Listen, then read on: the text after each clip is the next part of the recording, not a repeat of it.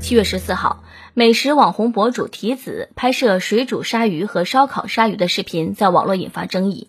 八月一号，记者从中国水产科学研究院南海水产研究所了解到，被送往该所鉴定的涉事鲨鱼为国家二级重点保护野生动物食人鲨，俗称大白鲨。目前，大白鲨不存在人工养殖。四川省南充市公安局回应，正进一步调查此案。记者注意到，涉事博主提子目前在抖音、快手短视频的账号内容已经被清空。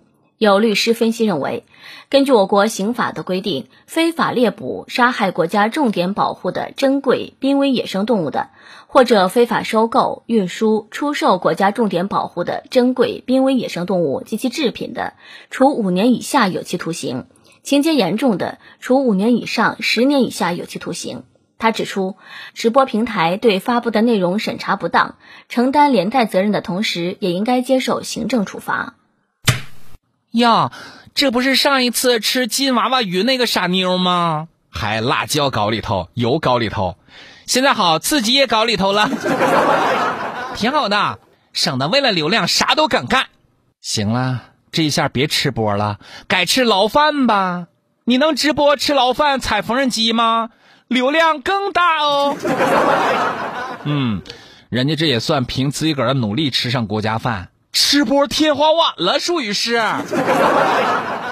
无知真的挺可怕的，主要是他还炫耀无知。你看，但凡野生的，除了老鼠，基本都是保护动物，连野猪都是三有保护动物了。所以别作死，好好判买卖的人儿，还有他那一家子吃的人儿，还有某些平台。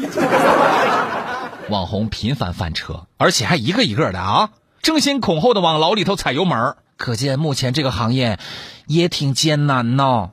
为了流量，为了火，一些人已经开始不择手段了。提子一贯以来的视频风格都是猎奇，找最奇怪的食材，吃最硬的货，啥没见过吃啥。知道猎奇能够获得流量，于是去编造和虚构。翻车的网红都是聪明人，都知道怎么在网上能够掀起风浪，怎么能红。但是他们恰恰又是最愚蠢的，完全不知道法律的边界、行为的红线在哪里。